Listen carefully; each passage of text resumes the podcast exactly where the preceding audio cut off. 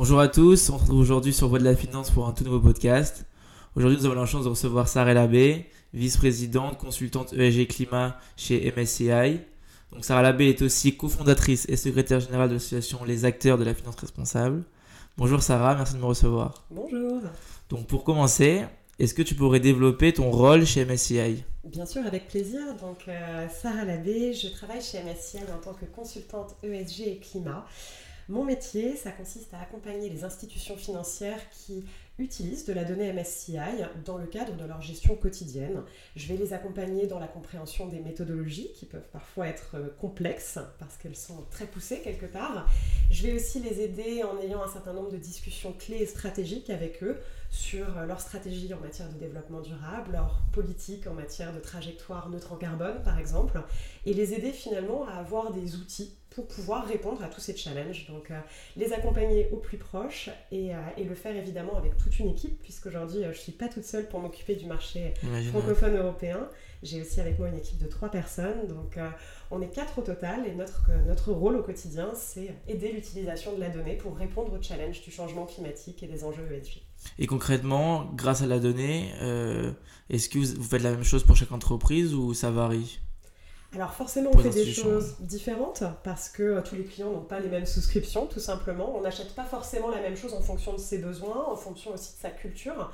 L'ESG et le climat, finalement, c'est des notions qui sont variables, différentes d'une personne à l'autre. Certains clients vont être très intéressés par le climat, d'autres vont se concentrer sur les aspects sociaux, d'autres vont euh, faire uniquement euh, le, strict minimum de la réglementation, par exemple. Chacun, voilà, chacun à son niveau. Puis en fonction du niveau de chacun, ben, on s'adapte finalement pour répondre à leur challenge. Et tu as parlé de, méthodologie qui, qui, qui, enfin, qui peut être compliquée. C'est-à-dire, qu'est-ce que ça veut dire une méthodologie compliquée? Qu'est-ce que ça veut dire? Ça veut dire qu'aujourd'hui, il existe des milliers de points de données chez MSCI, mais aussi évidemment chez nos concurrents, on fournit des milliers d'informations sur chaque entreprise. Et au-delà de ces points de données, on pourrait appeler de la donnée brute, il y a aussi des modèles qu'on développe. Et ces modèles, pour des thématiques comme par exemple le climat, ça peut paraître un peu euh, non intuitif pour un financier au départ. Donc l'idée finalement, c'est de vulgariser le rapport à ces modèles. Chez MSCI, on a la chance de travailler avec ce qu'on appelle un Climate Risk Center, qui est basé à Zurich. Donc on a des vrais chercheurs qui travaillent sur le climat, qui développent des modèles absolument passionnants. Et puis notre rôle à nous, finalement, c'est de vulgariser ce travail-là, de le rendre accessible aux acteurs de la finance.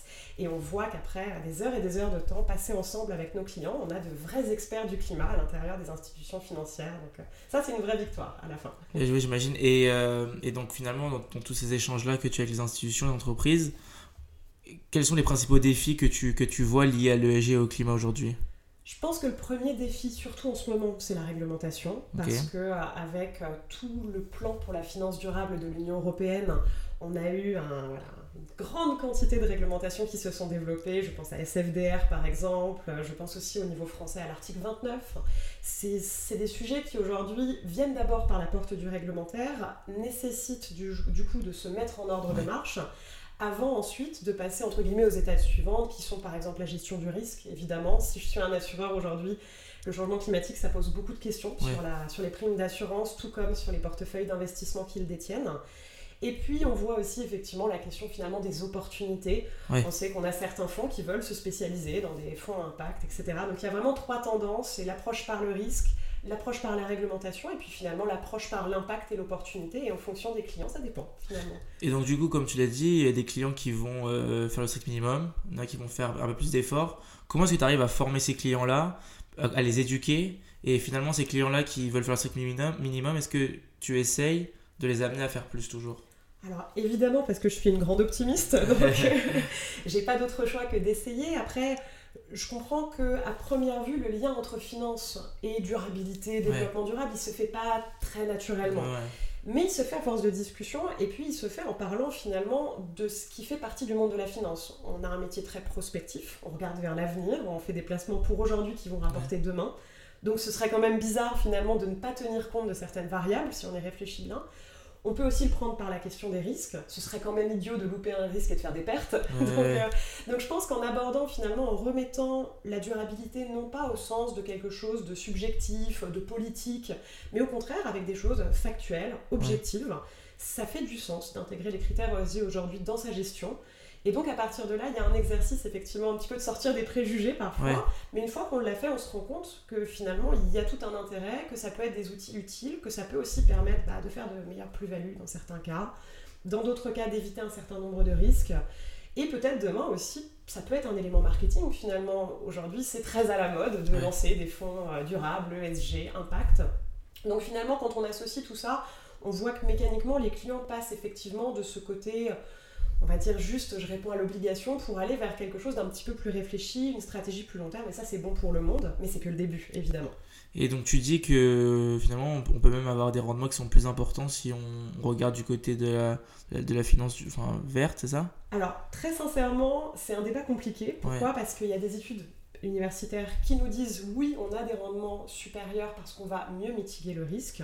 Je sais que chez MSCI, nos chercheurs ont travaillé sur un certain nombre de travaux de ce type et qu'on arrive à démontrer réellement, qu'on arrive à battre, battre son indice quelque part. À l'inverse, d'autres études ont pu prouver dans certains autres cas que c'était pas forcément le cas, justement.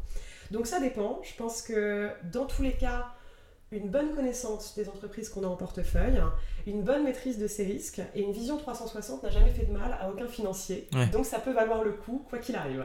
Et après, ça dépendra de la gestion de chacun. Et donc chez MSCI, vous avez, vous avez, des, enfin, vous avez des données. Euh, ces données-là, en fait, elles permettent, de- qu'est-ce qu'elles permettent de faire? Elles, elles permettent de calculer le, la- qu'est-ce qu'elles émettent les entreprises, Elles permettent, ouais, elles permettent de faire énormément de choses. On a un certain nombre, on va dire, de blocs qui traitent des thématiques différentes. Je pense que c'est important de rappeler qu'on ne peut pas créer un, on va dire, un facteur unique, une- un point de données unique qui rassemblerait tout le SG et tout le climat en un seul mot. C'est Ouais. trop compliqué. Par contre, ce qu'on peut faire, c'est proposer une série de solutions et en fonction des besoins, on peut s'en servir. Donc chez MSCI, on va avoir par exemple notre ESG rating, c'est celui qui est le plus Ouais. connu. Il mesure uniquement les risques matériels, financiers pris par l'entreprise à l'encontre de ses enjeux ESG. Ça veut dire quoi? Ça veut dire je suis une entreprise dans mon secteur d'activité, je suis susceptible de subir un certain nombre de risques dits extra-financiers et ces fameux risques finalement ils vont en avoir un impact Ouais. financier sur ma valorisation et l'ESG rating me permet déjà d'avoir cette information là. Si je suis triple A, j'ai moins de risques que si je suis triple C. Ça, c'est un produit qui sert finalement à une partie de la fameuse double matérialité. On pourra revenir dessus après Ouais. si tu veux. Mais ça, ça va être un premier produit. On va regarder les controverses. Là, c'est plutôt un signal de risque d'image, finalement, ou peut-être de risque juridique aussi. On va pouvoir regarder les aspects climat, comme tu le disais. On va pouvoir regarder sur une entreprise la quantité d'émissions carbone, son intensité carbone, ses trajectoires aussi en matière de neutralité.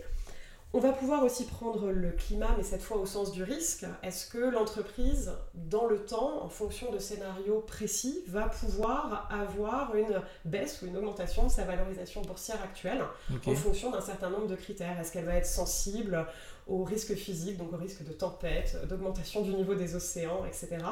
ou de feux de forêt, par ouais. Ou à l'inverse, est-ce qu'elle a énormément investi dans les technologies vertes et demain, il va y avoir des opportunités commerciales, économiques, dans un monde à 2 degrés, par exemple, qui pourraient lui rapporter de l'argent, à l'inverse. Et donc, évidemment, tous ces signaux sont très différents les uns des autres. Notre rôle finalement c'est d'offrir un maximum de choix à nos clients. Et comme je te le disais au début, ensuite ils choisissent finalement ce qui fait le plus de sens dans leur stratégie. Et ils vont en général combiner les approches pour essayer de créer une approche euh, groupe, une stratégie en fonction de leurs besoins. Et en même temps, vous avez, vous une data que, enfin, qui vous permet de conseiller ces institutions et ces entreprises-là. Euh, mais en même temps, j'ai l'impression euh, de voir aussi que il y a, comment dire, il y a une sorte de, de pas de transparence totale en fait d'entreprise où en fait on voit que euh, dans ce qu'elles vont montrer de ce qu'elles émettent avec en fonction des scopes 1, scope 2, scope 3, il manque certaines données. Et est-ce que ça aujourd'hui, ça, ça, ça- enfin, finalement, ça vous ralentit Alors, ça peut être une limite dans le sens où, évidemment, euh, je répondrai toujours à cette Ouais. question, j'encourage les entreprises à reporter leurs données parce qu'on ne peut que bien travailler avec de la donnée auditée qui vient des entreprises de qualité. Ça, c'est vraiment le pilier. Mais effectivement, il y a plein d'entreprises qui ne le font pas. Et dans ce cas-là, on a développé des modèles d'estimation et ces modèles, leur rôle va être de pallier à ce manque. Alors parfois, c'est plutôt simple. Si l'entreprise a publié des données carbone pendant les trois dernières années et cette année, elle ne l'a pas fait, je peux faire un ratio, un calcul, un calcul assez rapide par rapport au chiffre d'affaires de cette année, par rapport à celui de l'année dernière, et faire une estimation qui, logiquement, devrait être assez proche du bon résultat. À part si elle a eu, par exemple, des grosses fusions-acquisitions pendant l'année.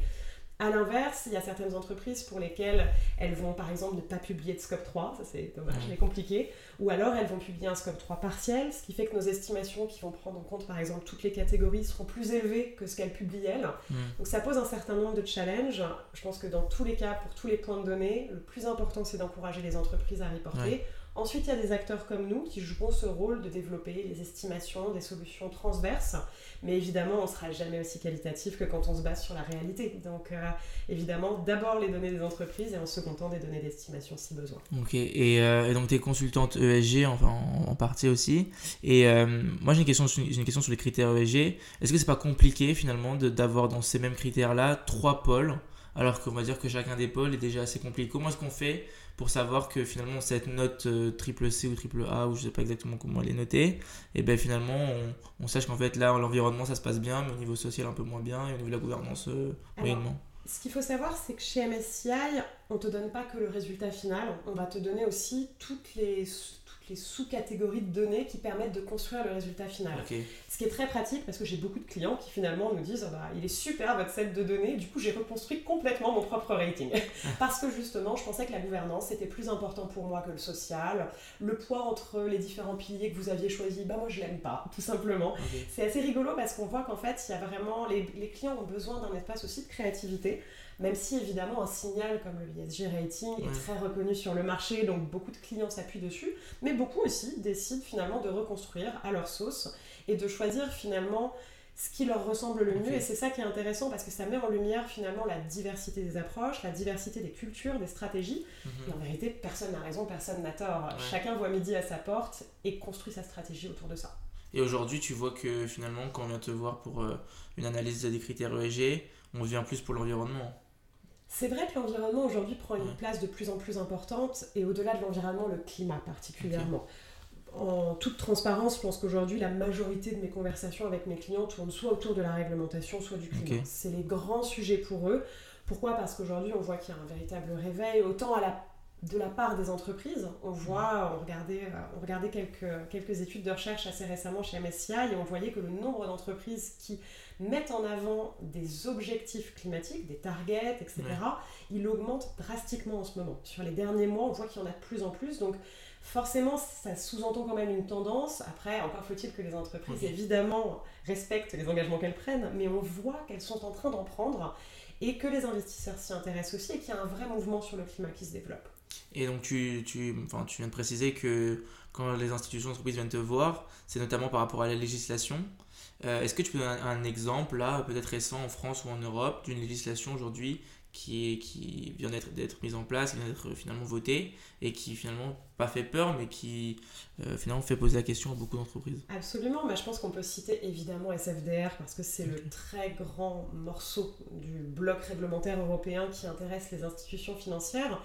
Pourquoi c'est important D'abord parce que ça concerne l'ensemble des institutions financières européennes, quelle que soit leur taille, quelles que soient leurs activités. C'est très large, en fait, ils ont racissé très très large à l'Union européenne.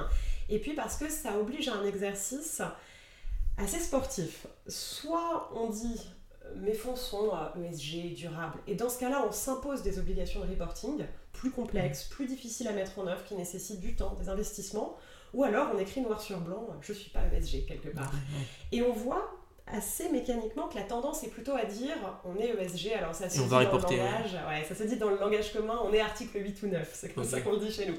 Et donc effectivement, ceux qui sont article 8 ou 9 s'imposent des obligations de reporting en matière à la fois de pratique, ils vont écrire dans leurs documents précontractuels, euh, je m'engage à avoir tant d'informations alignées avec la taxonomie, euh, tant d'investissements alignés avec la taxonomie, je m'engage à prendre, compte, prendre en compte les impacts négatifs de mes investissements sur la société, ce type de choses. Donc on voit effectivement qu'il y a, il y a à la fois un engagement et de l'autre côté un effort parce que ouais. ça sous-entend d'aller collecter toute cette information, peut-être effectivement d'investir euh, des, des ressources dans l'achat de données dans un fournisseur de données, ou bien de faire des ressources humaines pour aller chercher cette information dans les rapports RSE, etc. etc.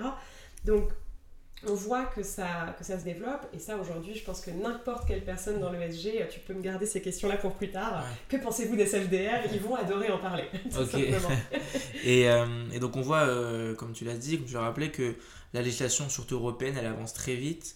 comment est-ce que vous faites pour anticiper finalement les prochaines les, enfin, les, lois qui vont arriver et vos stratégies? Eh ben, on n'anticipe pas. On fait de notre mieux. Et je pense que c'est pareil pour nos clients. On en discute énormément. Je passe beaucoup de temps avec mes clients sur cette question réglementaire et je leur dis toujours ce que je suis en train de vous dire aujourd'hui est peut-être une énorme bêtise dans une semaine.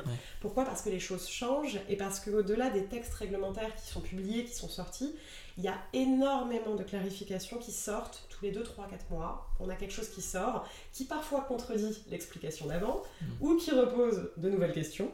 Et donc, constamment, on navigue à vue. C'est vraiment ça. Pour notre produit réglementaire, on navigue à vue. Je pense que c'est le bon terme. On essaye d'être au plus proche, évidemment, des régulateurs européens pour discuter des tendances, pour comprendre ce qu'ils attendent, pour leur montrer ce qu'on a développé et leur demander ce qu'ils en pensent, parce que c'est une vraie mm. nécessité. On va aussi évidemment discuter avec tous les législateurs locaux. Et puis évidemment, ils ne sont pas d'accord les uns avec les autres, sinon c'est pas rigolo. Donc on a un véritable challenge de comprendre un peu la perception, de voir aussi que les cultures d'un pays à l'autre, le, régulateur allemand n'est pas le régulateur français, qui n'est pas le régulateur suédois. Ils n'ont pas la même lecture et en fait, la réalité, c'est qu'on est tous en train de faire de l'interprétation de texte. C'est pas si facile. On cherche les tendances. On fait aussi beaucoup de workshops avec nos clients en leur demandant justement, et vous, qu'est-ce que vous avez compris? Quelle est la façon d'interpréter qui ferait le plus de sens pour vous? Parfois, on essaie de proposer plusieurs approches dans ces échanges-là. On dit si c'était celle-ci ou celle-là, vous feriez quoi Etc. etc.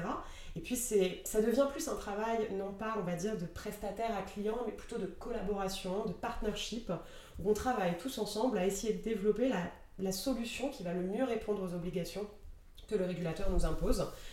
Et sachant que pour ma part, je me réjouis de toutes ces réglementations, je trouve que c'est un sujet absolument passionnant, enrichissant intellectuellement, mais complexe et qui nécessite de passer beaucoup de temps et d'être beaucoup à l'écoute du marché. Donc voilà, c'est assez riche. on fait bah de notre mieux et je pense que voilà, nos clients sont aussi euh, très patients avec nous et avec le régulateur. On est tous, voilà, on fait tous notre maximum et ça se passe très bien, petit à petit, lentement mais sûrement, on va y arriver. maintenant, on va aborder un peu un autre aspect de, ton parcours. Tu es aussi cofondatrice et secrétaire générale de l'association Les Acteurs de la Finance Responsable. Est-ce que tu peux présenter cette association? Bien sûr. Alors cette association, elle a été créée pendant le premier confinement, très exactement. J'étais euh, à la campagne, en train de me changer les idées, il faisait un temps magnifique. Puis j'avais pas grand chose à faire, donc avec euh, une très bonne copine à moi, Olivia Blanchard, qui est la présidente de l'association. Olivia m'a appelé, m'a dit Tu veux pas qu'on monte une asso? Il y a plein de gens qui m'écrivent sur LinkedIn et qui aimeraient bien parler avec d'autres gens qui font de la finance durable on devrait peut-être monter un truc. voilà comment elle me l'a présenté. Et c'est vrai qu'à l'époque, je me souviens que je recevais assez régulièrement des gens qui m'approchaient sur LinkedIn me disant bonjour. Euh, j'ai vu de la lumière, un peu, je suis rentrée, vous avez l'air de bien aimer la finance durable, ça tombe bien moi aussi, je voudrais me former, je ne sais pas par où commencer, euh, je cherche un job, mais je ne sais pas où chercher, etc., etc. Et c'est vrai qu'on s'est dit à ce moment-là, bah, il y a plein d'associations sur la place qui représentent des entreprises, qui représentent des banques, qui représentent des asset managers, mais il n'y a personne pour représenter les gens, en fait, tout simplement. Euh, toi, moi, monsieur tout le monde. Et peut-être que finalement, on n'est pas seulement une étiquette euh, corporate, quoi. On est aussi des, des, personnes, justement, avec tout ce qu'on vient de se dire avant, une éthique, une culture, des perceptions différentes. Et cette association, elle avait pour but finalement de laisser l'espace pour que les gens se rencontrent. Et c'était vraiment notre ambition de départ, c'était ça, c'était de permettre de créer un espace pour les gens où on en fait toujours partie, même si on change de job, même si on claque tout pour aller euh, monter des chambres d'hôtes au fin fond du Vercors, il n'y a pas de souci, on peut rester membre des acteurs de la finance responsable. Donc voilà, c'était un petit peu l'idée de rassembler avant tout. Et aujourd'hui, je crois qu'on est à peu près 380 personnes, donc ah ça fait du monde, ça a bien grandi. Et comment vous faites pour euh, rassembler? Du coup, c'est via euh, un groupe, via des événements? Les gens nous ont retrouvés assez facilement via LinkedIn, ça a été la première porte d'entrée. Et puis, on a créé un certain nombre, au fil des années, un certain nombre de types d'événements. On a fait des webinaires, on a fait pas mal d'événements, des soirées annuelles très festives. Cette année, on s'est beaucoup concentré sur le fait d'organiser des apéros en plus petits comités, parce qu'on avait beaucoup de personnes qui nous disaient bah, aux soirées elles sont super, mais quand on est 90 dans une salle et qu'on est un peu timide, c'est pas si simple de rencontrer des gens. Donc on s'est dit bon, bah, on réduit le scope, maintenant on va faire plutôt des petits groupes, une douzaine de personnes qui prennent l'apéro ensemble et qui vont pouvoir se parler de tout ça. En général, c'est les plus seniors, on va dire, en ESG qui lead les conversations. Et puis, euh, certains écoutent religieusement, d'autres participent. Ça mélange entre euh, des gestionnaires d'actifs qui font ça depuis 15 ans, euh, des étudiants qui sont juste curieux.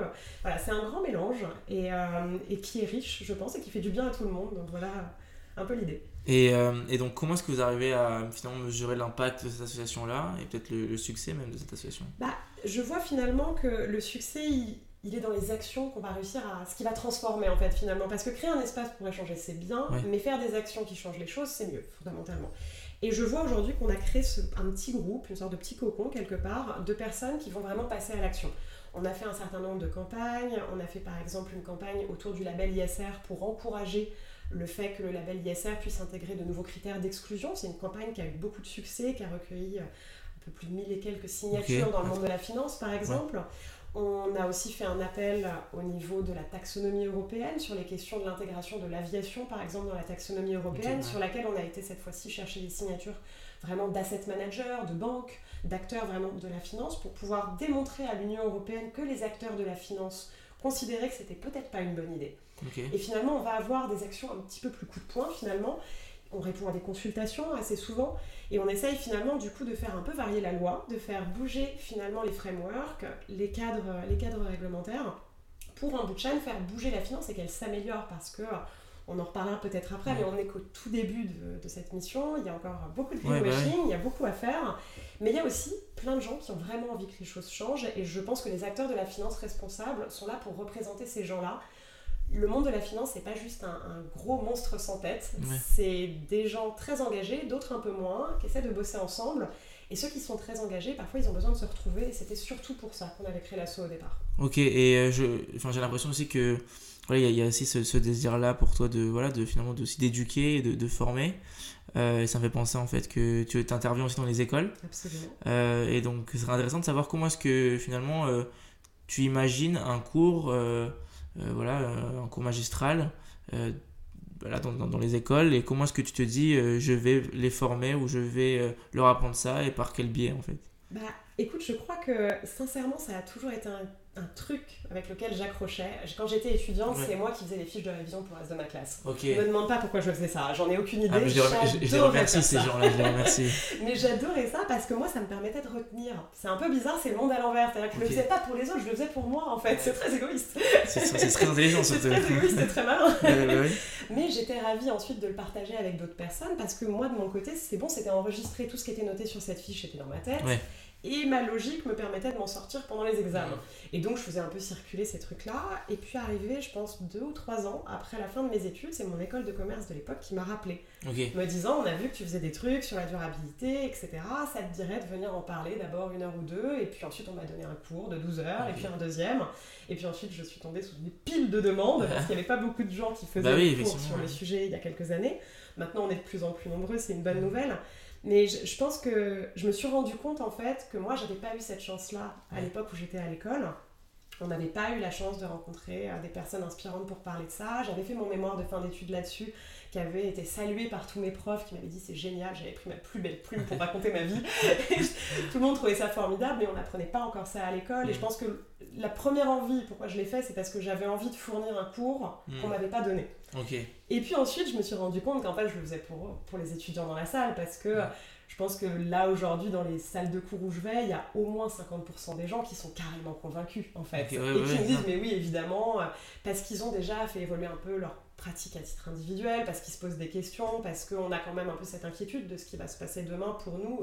C'est plus pour nos enfants, c'est pour nous maintenant. Donc, euh, donc je pense que le fait d'aborder dans des cours de finance cet aspect-là en sortant un petit peu de l'émotion pour aller vers des choses plus objectives, plus réglementaires, plus cadrées et se rendre compte qu'on peut le faire dans le cadre de son métier, ça fait du bien et, euh, que ça aide, ça aide à l'épanouissement des gens finalement, ça crée des vocations. Bah oui, ça. Pour, euh, pour te raconter euh, rapidement, j'ai eu l'année dernière un jeune homme qui était dans ma promo à l'université de Montpellier, qui a fini major de promo et qui a commencé en CDI dans mon équipe le mois dernier. Donc bah ça permet aussi de trouver du taf en fait. Mais voilà, ça, ça prouve, il était motivé, il a été patient et il a fini par décrocher son poste et il a une grande carrière de SG devant lui, j'en suis persuadée. Euh, et, ça prouve voilà, qu'on arrive aussi à créer des vocations. On entretient aussi des relations géniales avec les équipes de recherche universitaires parce que les écoles de commerce, les universités, c'est pas que des étudiants, c'est aussi beaucoup de doctorants qui sont, qui sont dans la recherche, qui font des études, qui ont besoin eux aussi parfois de données pour pouvoir faire cette recherche un petit peu plus approfondie. Et on voit finalement qu'il y a vraiment beaucoup à tirer de ces espaces universitaires, faut pas les quitter trop tôt.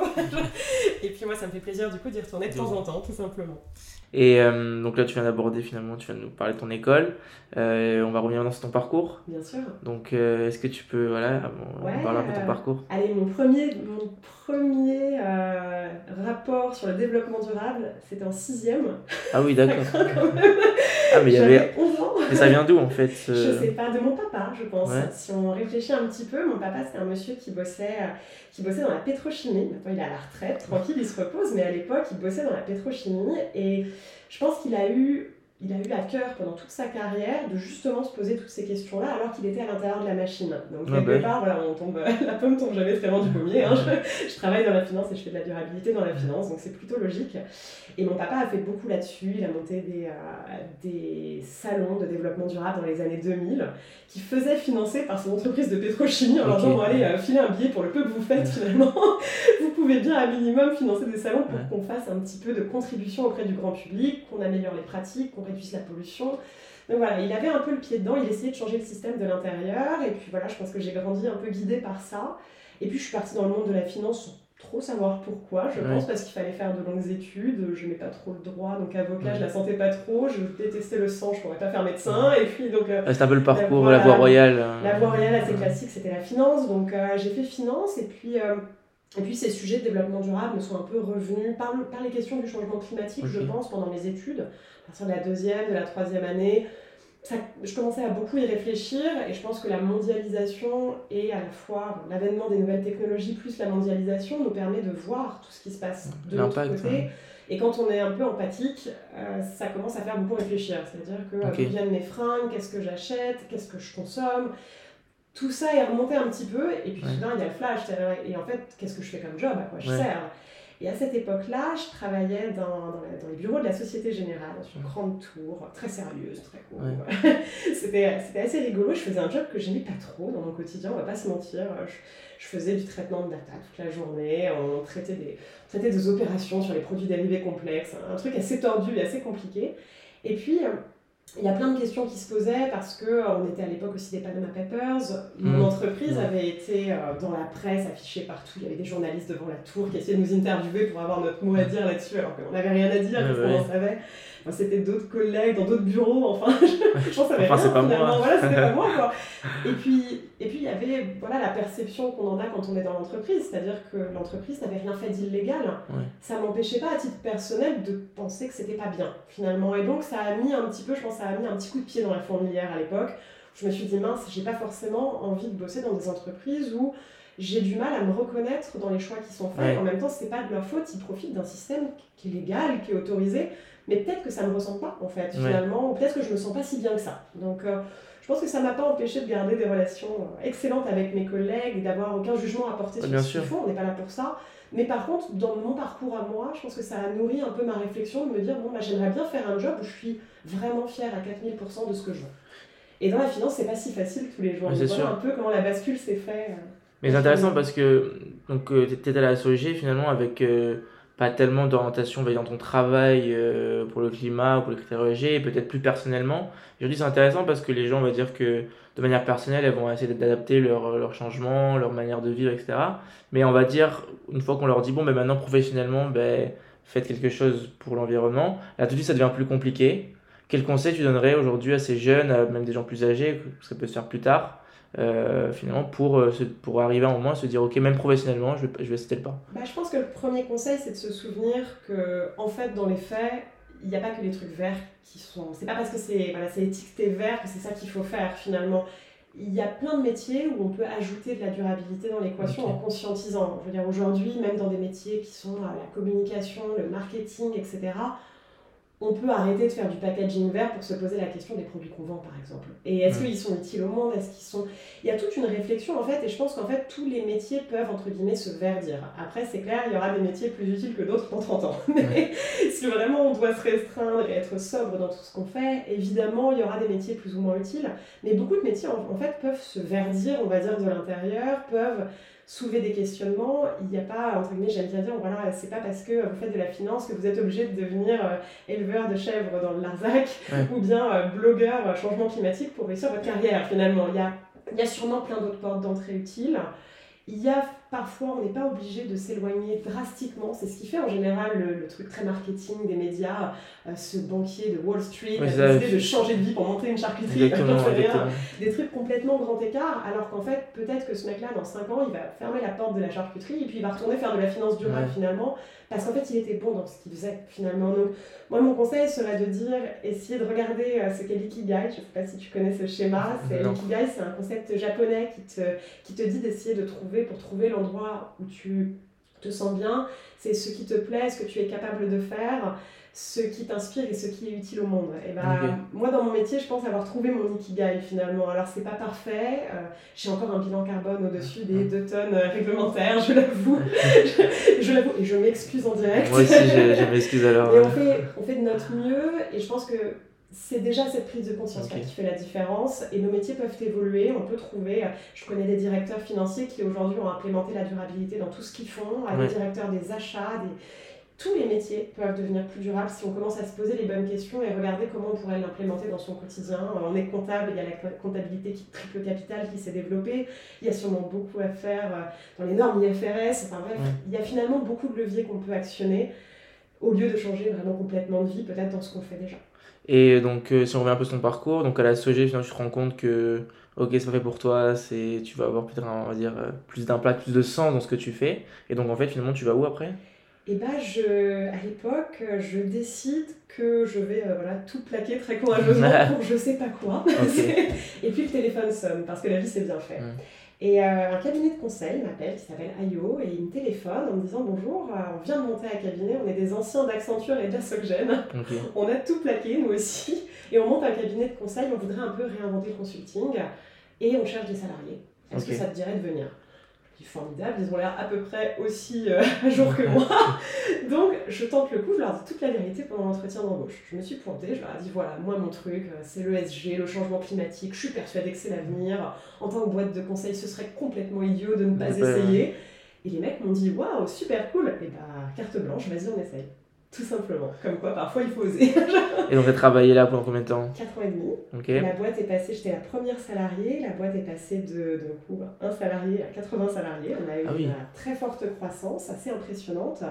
J'ai eu la chance à la fois donc, de l'idée d'une équipe qui développait des solutions de conseil, hein, donc euh, les premiers conseils auprès de certains asset managers, j'ai donné un petit peu de cours à cette époque-là aussi. On essayait de se trouver des clients, on va pas se mentir. À cette époque-là, il y avait peu de hein. clients sur le marché. On était en 2016, 2017, donc il n'y avait pas beaucoup de clients. Mais on essayait de les trouver. Je suis tombée sur deux mecs, qui m'ont, deux mecs euh, super qui m'ont laissé ma chance, en fait, tout simplement. Et qui ont eu la patience de me dire, bon, bah, euh, ils voyaient qu'on faisait notre mieux, quoi, quelque part, et que le business faisait, était vraiment très naissant, que ça se développait. Je me suis aussi occupée dans le cabinet du coup de la direction RSE, puisque la boîte a beaucoup grandi, les aspects sociaux ont pris beaucoup de place aussi. Donc j'ai aussi contribué de ce côté-là en faisant une addition un petit peu entre ces deux jobs. Et puis je suis restée ouais, 4 ans et demi jusqu'à un petit peu avant le confinement. Euh, ça a été une belle aventure. Et puis après, j'ai monté ma société, je me suis mis à mon compte jusqu'à rejoindre MSCI l'année dernière. Et pourquoi est-ce que voilà, tu es passé de presque, on va dire, freelance, de ta boîte toi toute mhm. seule, à te dire, ok, maintenant je vais bosser pour une entreprise euh, ben, internationale comme MSCI Parce que je pense que quand tu es consultant à ton compte, à un moment, tu refais un peu les mêmes recettes. J'ai fait ça pendant un peu plus de deux ans au final. Et puis au bout d'un moment, en fait, je donnais toujours un peu les mêmes conseils. Euh, et puis j'étais bien euh, en pyjama dans mon salon euh, toute la journée. Ah, c'est pour ça. À un moment, en fait, je pense qu'il y a un peu un besoin de challenge aussi.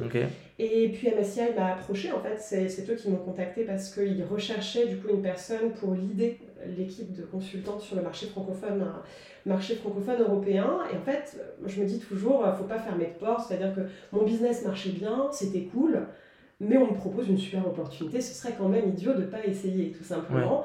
Et puis je suis tombée sur des gens qui m'ont accroché, avec lesquels j'ai eu envie de bosser, et sur lesquels j'ai aussi vu que j'avais encore plein de choses à apprendre, en fait. Et, et, on est, je pense, toujours meilleur consultant quand on a l'humilité de se dire, bah, j'ai constamment des trucs à apprendre, je vais peut-être faire ça pendant 5 euh, ans, pendant 10 ans, et puis dans 10 ans, ça se trouve, je me remettrai à mon compte pour à nouveau retransmettre le savoir que j'ai acquis, parce que j'aurais peut-être une autre histoire à raconter. Mais c'est vrai que je pense que voilà, naturellement, le cycle, était, le cycle de freelance était en train de se terminer, ou en tout cas, je commençais un peu à m'ennuyer. Et puis là, il y a eu ce challenge qui est arrivé, donc euh, ça aurait été idiot de ne pas le prendre, tout simplement. Mais c'est intéressant parce que tu dis que voilà, tu t'apprends en fait, finalement, enfin, tu as rencontré d'autres euh, personnes qui faisaient du conseil, donc tu as appris normalement, je t'ai rendu compte que tu avais encore énormément de choses à apprendre. Comment est-ce que dans un sujet finalement euh, qui évolue tous les jours, comment on se forme et comment est-ce qu'on apprend? Bah, je pense au contact des autres et c'est sûrement aussi pour ça que l'association aide beaucoup. Tu vois, parfois, euh, j'ai un client qui me raconte un truc et puis je vais écrire sur le chat de mon asso Salut, on m'a dit ça ce matin, c'est tout courant. Et puis on se fait passer un peu la faute comme ça, mais je pense que ouais, c'est au contact des autres parce que en fait on est tous un peu experts d'un sujet très précis dans l'ESG. Moi mon dada c'est la réglementation. Alors, Je vais pas dire que je suis incollable, mais je m'en sors bien. Par contre effectivement quand je discute avec des chercheurs en climat, je euh, je comprends rien. Hein. c'est comme tout le monde. En tout cas voilà j'ai un bon vernis, mais je suis pas aussi douée qu'eux parce qu'il faut y passer du temps. Et euh, parce que finalement, en fait, il faut à la fois transmettre aux autres ce qu'on a appris et puis en même temps être capable de constamment continuer d'apprendre. Alors, il y a des tas de documents qui sortent. Très régulièrement, je recommande voilà, des documents, des papiers qui ne sont absolument pas les miens ou ceux de mon entreprise, mais parce que à la lecture de ce truc-là, je me suis dit, waouh, ça ouais, des choses. Ça m'a appris des choses, donc ça va apprendre des choses aux autres. J'ai trouvé que cette approche-là, elle était pédagogique, elle était claire. Je dis souvent à mes clients, voilà, je sais pas qu'on n'est pas que tous des concurrents les uns par rapport aux autres. Dans un sujet pareil, on est, des partenaires. Donc, euh, et on discute les uns avec les autres pour essayer de construire de la connaissance, se la partager. Et puis on n'a on pas fini d'apprendre parce qu'effectivement c'est très mouvant et c'est très complexe. Ok. Bon, maintenant on va passer à la fois à questions. Donc c'est des questions qui ont été posées par euh, des étudiants, des professionnels aussi, qui sont intéressés par les métiers de la finance. Et donc il y a beaucoup de questions qui orientent autour de la, finance, on va dire, plus durable et des questions euh, de l'environnement. Donc la première question, c'est finalement, et c'est vrai que moi je me suis posé la question avant de rencontrer des gens qui finalement travaillaient, on va dire, qui œuvraient pour, euh, pour cette finance plus durable. Euh, c'est vrai que la finance, de, loin, on a l'impression que ça n'a rien à voir avec euh, le, le, changement climatique, le climat. Est-ce que tu peux nous dire pourquoi, en fait, en réalité, la finance, elle a son rôle à jouer et dans le, finalement, dans le changement climatique? Peut-être parce que la, la, finance, elle dessine le monde de demain. Les choix d'investissement qu'on fait aujourd'hui sont des choix qui, sur les infrastructures par exemple, qui dessineront la ville dans laquelle tu vas vivre demain, les routes que tu vas emprunter, euh, l'accès à mmh. l'eau potable. Et du coup, tous ces sujets, euh, climat, environnementaux, etc., ce serait quand même bizarre qu'on les prenne pas en compte. En fait, moi j'ai plutôt l'impression que c'est un peu le monde à l'envers, c'est-à-dire que c'est très bizarre qu'on prenne pas tout ça en compte dans les modèles économiques, hmm. euh, dans le calcul du PIB, j'en sais rien. c'est peut-être qu'en fait c'est plutôt le monde normal qui est un peu bizarre, parce que c'est quand même étrange. On est capable de faire des études macroéconomiques à 2050 sur des... Euh, des, par exemple des calculs de qu'est-ce que va être le PIB de tel pays en 2035, en 2040, et puis on oublie de prendre la variable changement climatique dans l'équation. C'est un peu étrange en fait finalement, parce qu'on est pourtant... Il y a peu de croissance. Euh, ah ouais, scientifiquement que ça va être compliqué. Voilà. Et, donc j'aime bien cette phrase qui dit... Euh, Seul, euh, celui qui croit à une croissance infinie dans un monde fini est soit fou, soit économiste, quoi, finalement. J'adore cette phrase parce qu'elle est très vraie et, et je pense qu'au contraire, en fait, il faudrait plutôt inverser la question. C'est est-ce que vous trouvez pas ça un peu bizarre que toutes les études macroéconomiques, scientifiques, liées à l'éco en tout cas, que l'on fait aujourd'hui, ne tiennent pas compte de ces enjeux-là dans la liste des variables auxquelles ils soumettent les hypothèses qu'ils font, finalement. Et donc, inversons la balance. Ce qui est bizarre, c'est de ne pas le faire. Voilà ma, ma réponse. Mais du coup, est-ce que euh, la, finance, elle peut, elle, peut continuer à exister finalement face à cet impératif-là? Parce que... Euh, comme tu dis, aujourd'hui, si on regarde ça, le, monde a l'air fou. Même si le sujet est récent, le rapport Midos, c'est les années 70. Donc avant, les gens, finalement, ils ne réalisaient pas, ou même il y en a qui ne savaient pas. Aujourd'hui, est-ce que la finance, elle, elle est, elle, comment dire, elle est légitime, en fait, face à cette urgence climatique? Bah, je pense qu'elle est légitime parce qu'elle guide le monde, en fait. Mm. On ne peut pas la faire disparaître. Et puis la finance, c'est quoi finalement? C'est des échanges économiques entre des parties prenantes. Ça existe depuis euh, l'avènement des hommes, mm. hein, quasiment. Avant, on s'échangeait des coquillages, hein, ça mm. revenait. Et il y avait sûrement des grosses variations sur le cours du coquillage en moins 12 000 avant Jésus-Christ. On les troque. Voilà, et dans le troc. Mais en fait, donc la finance, c'est juste l'outil, en fait. Et après, on en fait ce qu'on veut. je, te donne un marteau, tu peux choisir d'assassiner un mec dans la rue de construire une maison.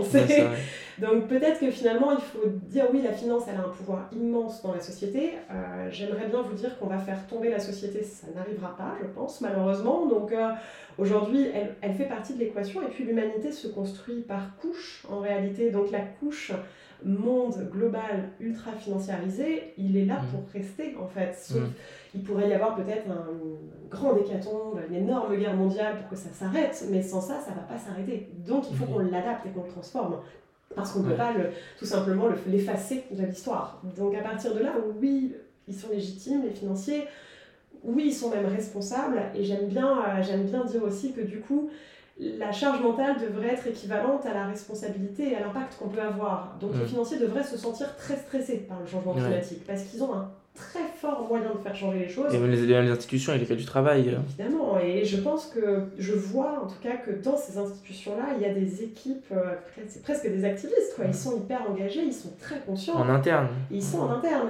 Et c'est clair qu'ils ne sont pas encore la majorité. On va Ouais. pas se raconter une histoire en se disant c'est magnifique, euh, 90% des, institutions, Ouais. des gens dans les institutions financières sont des super écolos. c'est pas le cas. Ouais. Mais par contre, les gens qui le font vraiment sont vraiment en train de faire de leur mieux. Je passe du temps avec eux tous les jours. On sait qu'on est une minorité, mais cette minorité, elle peut changer le monde en réalité. Mm. Il suffit de continuer d'y croire. Et c'est clair que si on dit juste on jette euh, le bébé avec l'eau du bain et puis tant pis, Ouais. euh, de toute façon on peut rien en tirer, la finance c'est tous des monstres et puis basta, bah en fait c'est une euh, prophétie autoréalisatrice. La finance va faire n'importe quoi. Donc, Et euh, mais j'imagine que c'est d'autant plus compliqué parce que même si voilà, le sujet est très récent, aujourd'hui on voit que là, l'année dernière, finalement, l'action qui a, pris, qui, a, qui, a, qui a- finalement, fait gagner énormément d'argent, c'est Total, avec la guerre en Ukraine. Total, on sait que bon, euh, derrière, ça va émettre énormément d'émissions de, carbone. Comment est-ce que finalement en finance, on arrive à dire à quelqu'un, euh, bon, le rendement, en fait, on va pas te prendre le meilleur rendement, on va t'en prendre un moyen, un peu plus bas, parce que derrière, il y a des, critères euh, écologiques. Parce qu'aujourd'hui, il peut, il peut choisir Total, en fait. Bien sûr, ils C'est ça. peuvent. Et, et si quelqu'un ne le fait pas, quelqu'un d'autre le fera. C'est ça qui est terrible dans ce qu'on fait. Mais en même temps, si je dis rien et qu'on n'en parle pas, on n'a pas l'occasion de discuter, on fait pas ce podcast, il se passe rien, ça Ouais. plante pas de graines dans la tête des gens. Et effectivement, il va falloir à un moment se poser des questions. Mais il y a plein d'autres métiers, tu sais, d'autres entreprises et d'autres secteurs qui rapportent beaucoup. Euh, écoute, l'esclavagisme par exemple, beaucoup de fric, hein, je pense que Mhm. non, les esclaves, euh, ça, doit rapporter, la drogue, ça rapporte. Ouais. À un moment, on est censé mettre une couche d'éthique dans tout ce qu'on fait. Ouais. Et en fait, ce qu'il faut développer chez les gens, c'est la couche d'éthique. Après, ils feront leur choix par eux-mêmes. Et oui, aujourd'hui, avec une société qui pousse à l'hyperconsommation, à la fast fashion et au fast food, ça fait beaucoup de fast d'un Ouais. coup, et la fast finance. Plus, il faut, être rapide en Il faut être rapide et surtout pas réfléchir. Bah, en fait, effectivement, on n'a plus le temps pour y intégrer une notion d'éthique, pour se demander le profit, mais à quel prix. Mhm. Et je pense que c'est euh, c'est un peu erroné d'imaginer que la finance, justement, c'est un peu le, voilà, le, le bras, la main invisible, qui n'aurait pas d'avis sur rien, que tous les acteurs économiques réagissent de façon complètement objective. C'est faux, en fait, il y a du subjectisme, subjectisme dans tout ce qu'on fait. Et puis au-delà de ce côté subjectif, il y a cette notion de dire, en fait, ce qu'on doit développer chez les gens, c'est leur éthique, leur conscience personnelle. C'est exactement la même chose pour tout. Aujourd'hui, un investisseur a le droit d'acheter du total, tu as aussi le droit d'aller acheter tes fringues chez euh, Shine ou je ne sais quelle ouais. marque euh, qui fait de la Fast fast fashion. fashion, etc. Où tu as le droit de ne pas le faire. Et il y a plein de gens qui décident de ne pas le faire. Donc euh, aujourd'hui, notre rôle, il est aussi d'éveiller tes consciences. En réalité, et en fait, ce dont on a besoin, c'est n'est pas une croissance euh, infinie euh, de l'économie ou du PIB. Ce qu'on a besoin, c'est une croissance infinie du niveau d'éthique, du niveau euh, de philosophie, de culture, de questionnement, de prendre soin de son prochain. Ouais. Et en fait, c'est c'est ça qui manque à notre société aujourd'hui, je pense. Et c'est ça le dessous de toute l'histoire, finalement. Donc après, comment on apporte euh, tout ça aux gens, je- ça va être compliqué, il y a du boulot, mais je pense qu'on peut tous le faire un petit peu à son niveau. Donc euh, nous, euh, dans ce podcast, on adore le, le storytelling. Est-ce que tu pourrais avec nous partager une réussite dont, tu es fier Ouais, je pense que je te parlais du label ISR, euh, ISR Ouais. tout à l'heure. Je, je pense que je me souviendrai euh, toujours de ce moment où on s'est dit putain, on a fait bouger quelque chose quoi. Alors, on a réussi, à- ils étaient contre, mais contre au début, pas du tout d'accord. Pourquoi diable est-ce qu'on mettrait des exclusions des énergies fossiles sur un label qui se veut généraliste avec Mm. toutes les excuses, mais en même temps. C'était terrible pour nous de voir des affiches dans le bus, euh, dans le bus à Paris, des publicités. euh, le label ISR, c'est super, en Mm. gros. Et en fait, voilà, monsieur tout le monde, il trouve du total dans son portefeuille, il Ouais. comprend pas, en fait, tout simplement. Et, et c'est, je pense que c'était dangereux pour l'image de la finance durable. Et quand on a vu que, euh, voilà, on avait reçu une lettre publique qui disait qu'il commençait petit à petit à faire cet effort, on s'est dit qu'on allait changer les choses. Et je pense Mm. que c'était, ouais, c'était un très, bonne journée ce jour-là, c'était une vraiment belle journée. J'ai, j'ai souvenir d'avoir sauté dans mon appartement un moment en se disant qu'on avait à notre échelle fait un petit peu bouger les choses et c'est déjà ça. Et c'est plein de petites victoires. Et puis je pense que l'autre plaisir, c'est de voir que ça fait du bien aux gens. On- bah, je reçois régulièrement des personnes qui me parlent de l'assaut en me disant qu'ils y ont trouvé une oreille attentive à des moments où c'était pas facile, où ils n'étaient pas à l'aise dans leur boulot, où ils étaient mal dans leur peau, où ils se disaient que ce qu'ils faisaient c'était mal et il y avait un conflit intellectuel. Ils ont rencontré d'autres personnes dans l'assaut qui leur ont fait du bien, où on a pris une heure pour discuter et ça les a aidés. Et je pense que voilà, c'est des petites choses, mais ça change la vie finalement et ça donne envie de se lever le matin. C'est intéressant que tu, tu viens d'évoquer que bah, finalement, il y en a qui investissaient dans des, dans des fonds divers ou durables, et finalement, on se rendait compte qu'ils n'investissaient pas dans. Enfin, il n'y avait pas trop de transparence, et que finalement, on se rendait compte qu'ils investissaient dans quelque chose qui n'était peut-être pas si vert que ça. Et ça, finalement, ça amène la question suivante est-ce que la finance durable, finance verte, voilà, entre guillemets, c'est pas. Est-ce que c'est une vraie tendance ou c'est un coup marketing? Je pense que beaucoup d'acteurs font du marketing aujourd'hui, parce qu'ils y ont vu une opportunité. J'ai mmh. des très vieux copains d'école de commerce qui m'ont appelé. Euh, bien après, bien après tout ça pour me téléphoner en disant Ah ouais, ton truc là, ah, bah, ah là là, t'as vu le filon, toi, t'as vu le coup venir, hein, t'as as dû gagner plein d'argent avec ça. Mais pas du tout, déjà à l'époque, je le faisais par, euh, par choix, quoi, parce que ça En sixième, tu faisais par choix. C'est ça, j'y croyais, quoi. Genre, j'étais pas là par opportunisme mm. pour être le premier à me faire du fric, c'était pas l'idée, quoi. Et puis à l'époque, on gagnait pas un sou, hein, on va pas se mentir, on avait du mal à trouver des clients. Fallait être têtu pour essayer de continuer d'essayer, en fait. Donc, mm. euh, donc je pense que ouais, il y a un fort opportunisme aujourd'hui. Il y a aussi, je pense, une difficulté, euh, on va dire, conceptuelle, c'est-à-dire que comment on fait du durable dans un monde qui ne l'est pas, en fait, tout bêtement. C'est-à-dire qu'on peut coller des logos verts partout, une voiture thermique, elle sera toujours thermique, euh, un fonds d'investissement, il investira toujours dans des boîtes qui prônent une forme d'ultra-croissance, puisque c'est le rôle des marchés financiers que les boîtes prennent de la valeur. Le système en tant que tel est ce qu'il est? Après, je pense que ça n'empêche pas que ça ne veut pas dire qu'il faut tout laisser tomber et ne rien faire, qu'il y a aussi des fonds impact qui font un job incroyable. Alors, c'est pas forcément, et c'est clair, c'est pas forcément dans les sociétés cotées, les grandes entreprises qu'on va trouver des portefeuilles incroyables, mais si on est prêt à prendre un petit peu plus de risques, on peut trouver euh, des fonds dans la private equity vert, des fonds d'infrastructure qui construisent euh, des routes, de l'eau, et ça, ça n'existait pas il y a 20 ans, et aujourd'hui, ça existe. Donc, euh, je pense qu'il faut aussi que l'épargnant final, l'utilisateur final de, voilà, de ces portefeuilles d'assurance vie, il fasse pas juste confiance à son banquier. Parce que son mmh. banquier il en sait pas grand chose en réalité. Et en fait c'est pas transparent sur toute la chaîne non plus. C'est pas toujours transparent en tout cas même s'il y a beaucoup d'efforts qui sont faits en ce sens. Et en réalité il faut se poser les bonnes questions. Il y a aujourd'hui la réglementation qui pousse à interroger ce grand public, ces clients particuliers, sur leurs préférences en matière de durabilité. Donc on est en train de, d'avancer la chaîne finalement jusqu'au consommateur final, jusqu'à l'épargnant, mais elle est pas encore, le chemin n'est pas encore fait.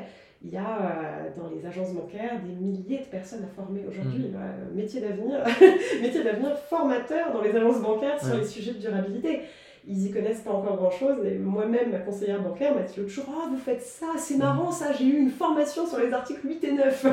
elle me dit avec SFDR, tout ça. Enfin, elle m'a dit SFRD, ce truc-là. Donc il y a encore un boulot de dingue. Et c'était la première fois qu'elle en entendait parler, c'était tout neuf pour elle. C'est déjà bien qu'elle ait eu la formation. Hein, elle est en train d'être formée, exactement. Donc en fait, faut, voilà, on est vraiment au tout début aussi. Et il y a tout le monde à convertir. Euh, et puis jusqu'au dernier moment, on ne sera pas une majorité. Donc il ne faut pas lâcher l'affaire, tout simplement. Et c'est intéressant parce que euh, donc, je pose la question de co-marketing ou tendance. Euh, et tu, tu m'évoques cette anecdote où on t'appelle, on te dit Ah, t'as sorti le filon, etc. Et que tu, tu dis En réalité, bah, au début, je gagnais rien parce qu'il n'y avait pas de clients. En début d'année, on avait une, on avait une conférence à l'école où en fait Veja est venu. Et il y, a une, y a une élève, je ne je, me rappelle plus du, du nom elle avait dit à, au fondateur de VGA comment est-ce qu'on fait aujourd'hui pour finalement aller dire je vais travailler dans le vert, travailler dans le durable, alors que derrière on a un prêt sur le dos par exemple quand on est, quand on est en école de commerce. Comment est-ce qu'aujourd'hui, c'est, comment est-ce que qu'est-ce quel conseil on donne à un étudiant aujourd'hui qui derrière a un prêt sur le dos doit le rembourser et du coup sait que la, finance on va dire plus traditionnelle elle elle va payer alors que la finance durable elle, elle paye peut-être moins? Aujourd'hui qu'est-ce qu'on lui dit à cet étudiant là et ben on lui dit qu'il faut arrêter les préjugés. Parce qu'il n'y a pas de raison que la finance durable paye moins. On est dans la même institution, c'est juste qu'on a choisi une branche différente. Et euh, je pense que c'est exactement pareil euh, dans une direction RSE par exemple. Un directeur de communication versus un directeur RSE, bah, ils doivent certainement gagner à peu près le même salaire. Un directeur, euh, un responsable ESG dans une société de gestion gagnera certainement autant qu'un responsable qui ne fait pas de l'ESG, qui fait une expertise macroéconomique, politique ou que sais-je ça va pas forcément, euh, ça va pas forcément, il va pas y avoir forcément de différence. Hmm. Après, c'est clair que si le plan de carrière, effectivement, c'est élevage de, de chèvres dans le Larzac, ça va moins rapporter que la finance, il n'y a pas de doute. Mais je pense qu'on peut trouver effectivement le contrebalancer les deux. Et puis après, il y a la merveilleuse voie de l'entrepreneuriat. Et on est quand même dans un très beau pays, peut-être plus pour très longtemps, mais pour le moment en tout cas, qui permet à des jeunes qui ont fait deux ou trois ans de boulot de prendre un chômage et de prendre une année et demie pour monter une boîte Je crois qu'on est un des rares pays dans le monde à le faire. Donc l'entrepreneuriat, c'est aussi la voie royale finalement, avec un bon bagage intellectuel, quelques années en entreprise pour apprendre les codes. Pourquoi pas se lancer en fait finalement, que ce soit à son compte, que ce soit en montant, en commercialisant des produits plus durables, en réinventant des produits qui existent, qui sont utiles, mais qui aujourd'hui sont pas fabriqués de façon durable. Tout est à réinventer. Donc, euh, donc après tout, pourquoi pas aussi se lancer Et effectivement, ce sera quelques années à manger des cailloux. J'ai connu ça aussi. c'est très bon les cailloux, ça va bien se passer. mais ça peut payer aussi au bout d'un moment. Et, euh, et, puis si jamais ça paye pas, et ben, dans le pire des cas, il y a plein d'entreprises qui marchent pas, mais on, a, on repart avec un bagage d'expérience merveilleux. Mm. Puis on n'est pas là toujours pour gagner, on est là aussi pour apprendre. Donc euh, c'est que des victoires dans tous les cas. Et voilà, c'est pas durabilité ne rime pas mm. forcément avec précarité au contraire. Il y a aujourd'hui tout un tas de métiers qui se réinventent et on peut en fait changer les métiers de l'intérieur ou monter sa boîte. Tout est possible. Et donc dans cette logique-là, euh, quel conseil tu donnerais, un autre conseil, aux jeunes étudiants qui veulent se lancer dans, le secteur financier aujourd'hui? Un autre conseil, je pense bosser dur parce qu'il y a beaucoup à absorber. Et en fait, aujourd'hui, on est dans un on est dans un moment un peu particulier, c'est-à-dire que des profils assez seniors, entre guillemets, dans le métier comme le mien sont rares, parce qu'on était très peu il y a 10 ans, tout simplement. Donc, on est dans une période où on va recruter beaucoup de jeunes, mais où il va y avoir un jeu de concurrence qui va se faire hyper fort. C'est-à-dire que les meilleurs vont garder, on va garder les meilleurs, puis le reste, on va faire un peu le ménage aussi. Donc, je pense alors qu'à l'époque, c'était compliqué d'avoir déjà peut-être même un seul voilà, étudiant. Alors que là, en fait, on a, on a une pluie d'étudiants qui sont prêts à rentrer en poste. On a des besoins de recrutement, donc on les prend. Mm. Mais à la fin, on va garder que les meilleurs. Donc je pense que c'est le moment où il faut être hyper bosseur, il faut être capable de, de montrer son envie, de faire preuve d'initiative. En plus, on fait un métier qui est un métier entre guillemets de sens. On sait que dans les métiers de sens, c'est là où il y a le plus de burn-out, à l'inverse, parce que les gens travaillent trop, parce qu'ils sont trop engagés. Donc quelque part, attention aussi à ça quand même, mais il faut savoir bien jauger pour pas se rendre malade non plus. Mais en clair, il y aura toujours un mec plus engagé que toi à côté qui va se déchirer trois fois plus que toi parce qu'il y croit vraiment. Et donc à partir de là, je pense que ça, ça va faire le ménage de l'opportunisme aussi au bout d'un moment, parce que ceux qui se tuent à la tâche parce qu'ils y croient et parce que ça les prend en tripes vont finir par faire leur place et puis ceux qui étaient là parce qu'ils ont vu de la lumière et finalement n'accrochaient pas trop. C'est pas, c'est pas des métiers euh, dont on fait des jobs alimentaires. Et comment est-ce qu'un étudiant, par exemple moi là aujourd'hui, je veux, je veux bosser dur voilà, pour créer la finance plus tard sur quoi est-ce que je me forme? Parce que tu parlais de, de, toi de rapports, de scientifiques, etc. Moi, est-ce que je peux aller sur le net et aller sur un site en particulier pour m'informer? Euh, Qu'est-ce que tu peux faire? La première chose que tu peux faire, j'ai le droit de faire de l'autoprom. Bien sûr, bien sûr. C'est pour ça. Allez, Allez C'est pour ça, génial. Non, écoute, nous, on a monté avec les AFR, les acteurs de la finance responsable, une formation qui coûte 149 euros, 12 heures en ligne, avec Lefebvre Dallos, qui, qui s'occupe du coup de distribuer finalement cette formation. On pourra, je pourrais partager le lien après notre discussion, mais ça fait partie des petites choses, déjà 12 heures pour tout comprendre. Déjà, une fois que tu as fait ça, tu vois à peu près un peu plus clair sur ce qui se passe. Il y a aujourd'hui plein de masters qui se développent. On parlait de Montpellier Business School. On a développé aussi un master spécialisé, donc le second semestre, c'est 40 heures à peu près. De, toutes les écoles font ça maintenant, on voit. Euh, Alors, il y a vraiment un switch. Il y a la lecture des rapports, évidemment. Il y a postuler à toutes les offres de stage toutes les offres de postes juniors pour commencer, parce qu'il y en a sur le marché. je me souviens, il y a 10 ans, je tapais ESG, zéro résultat. Enfin, ça n'existait pas. Aujourd'hui, on tape ESG, on voit quand même plein de choses. Il faut postuler un petit peu partout. Je pense qu'après, il y a une culture générale aussi à développer. C'est-à-dire, euh, il faut bouffer du documentaire Arte euh, sur le changement climatique parce que ça nous forme en réalité et qu'il y a aussi toute une, toute une culture un peu froide de la durabilité qui se développe aussi et qu'il faut absorber. Et puis honnêtement, une fois déjà qu'on a passé ces soirées à faire ça, j'en ai tout un, tout un carton de bouquins aussi. Je, peux donner quelques références de bouquins à la limite, mais, euh, mais voilà, je pense que il faut euh, se mettre dedans. Et moi, à l'époque, il n'y avait pas d'université, pas d'école. J'ai acheté tous les bouquins que j'ai trouvés sur Amazon. Aïe, aïe, aïe, j'ai dit Amazon, c'est pas bien. c'est mon côté écolo. Mais deux tonnes. Les deux tonnes, c'est ça, en fait, elles sont là, les deux tonnes. je me suis fait prendre à mon propre jeu. Donc, effectivement, ça m'arrive de commander sur Amazon des bouquins. Ouais, bah, après, c'est... après, c'est surtout que, voilà, comme tu dis, il faut, il faut pouvoir réinventer un peu aujourd'hui la vie d'aujourd'hui. Euh. Et puis, on n'est pas parfait. Voilà, je pense mm. que c'est important de constamment le rappeler. Personne n'est parfait et on fait de notre mieux. Mm. Et euh, voilà, j'ai pas de autour de chez moi, il n'y en a plus aujourd'hui. Et voilà, ça fait partie des petits détails. Mais en tout cas, il y a plein de bouquins qui existent. Il faut aimer lire, il faut aimer traîner sur YouTube, regarder des vidéos. Il y a plein de formations gratuites sur YouTube en ligne qui sont dispo aujourd'hui. Donc voilà, apprendre, apprendre, apprendre. Et, et en toute transparence, ça fait 10 ans que je fais de l'ESG bientôt et euh, je continue d'apprendre tous les jours. Donc euh, on a du chemin devant nous.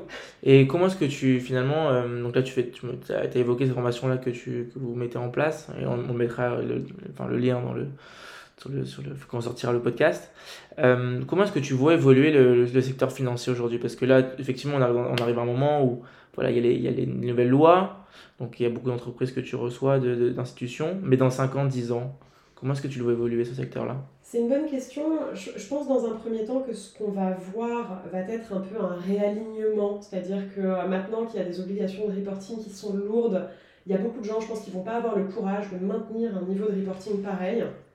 Ce qui fait que seuls, encore une fois, ceux qui, seuls ceux qui ont vraiment envie de bosser vont rester à l'article 8, article 9, durable. Donc il va y avoir certainement un certain mélange. On va avoir dans le même temps les entreprises qui vont progresser en termes de qualité de reporting au niveau de la data, puisqu'elles sont soumises à une réglementation qu'on appelle CSRD, qui va entrer petit à petit en place jusqu'en 2028, bien occupé jusqu'en 2028 côté corporate. Et en 2028, on va vivre dans un monde où toute entreprise, en gros de plus de 250 salariés, reportera des éléments durabilité, développement durable, dans un framework très carré, etc. Donc toute cette information va permettre, permettre de nourrir les institutions financières avec des données de plus en plus qualitatives, mmh. ce qui fait que ça va s'améliorer. Il se joue dans le même temps un jeu de la data, parce que toutes ces données, il va falloir progresser en matière de technologie pour pouvoir les traiter. Je pense en particulier à un projet européen sur lequel l'Union européenne travaille afin de rassembler dans un espace unique toutes les, tous les data points finalement des entreprises, toutes ces données sensibles, et qu'ensuite chacun puisse aller euh, taper dans la base de données pour absorber toutes ces datas. Bah, ça par exemple, je pense que ça va un peu révolutionner le rapport de l'institution financière qui va du coup certainement plutôt attendre d'acteurs comme MSCI de faire de l'estimation, de faire du modèle, de, faire de fabriquer des choses compliquées parce que la donnée brute facile, elle sera accessible.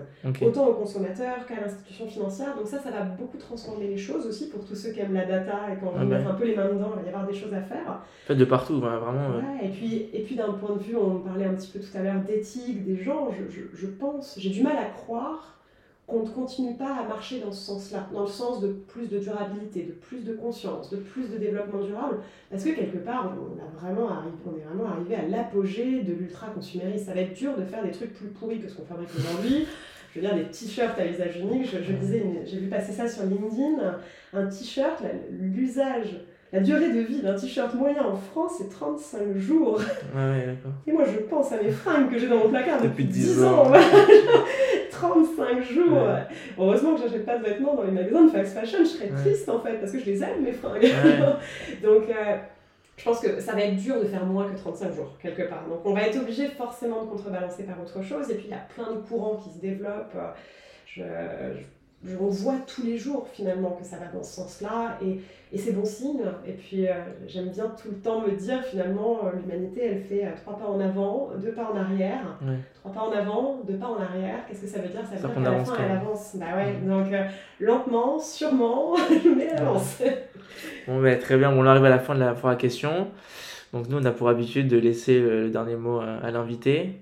Est-ce que tu aurais un dernier mot, un dernier conseil, quelque chose à conseiller? Ouais, peut-être si je devais conseiller quelque chose, je, vous conseille un, bouquin qui a changé ma vie, que j'ai trouvé merveilleux, qui s'appelle La Blue Economy de Gunther Pauli, qui, euh, qui propose de d'imaginer finalement que la meilleure source d'inspiration pour réinventer l'économie, c'est la nature. Et qu'en fait, la nature a eu la capacité de résoudre toutes les équations compliquées qu'on n'arrive pas à résoudre. Elle a trouvé, elle trouve toujours, chaque jour autour de nous, le chemin le plus court pour arriver au résultat. Et donc, si on était capable de s'inspirer du comportement de la nature pour réinventer la façon dont on perçoit l'économie, alors on serait peut-être capable de vivre dans un monde plus logique, plus cohérent, plus éthique, plus efficient et où on serait capable de mieux collaborer tous ensemble. Et donc voilà, un merveilleux bouquin. C'est bien rendu. Hein. Ah, voilà, j'espère. bon, ben, beaucoup, merci beaucoup Sarah, c'était un plaisir de t'avoir. Euh, dans ce podcast-là et à une prochaine fois. Merci beaucoup.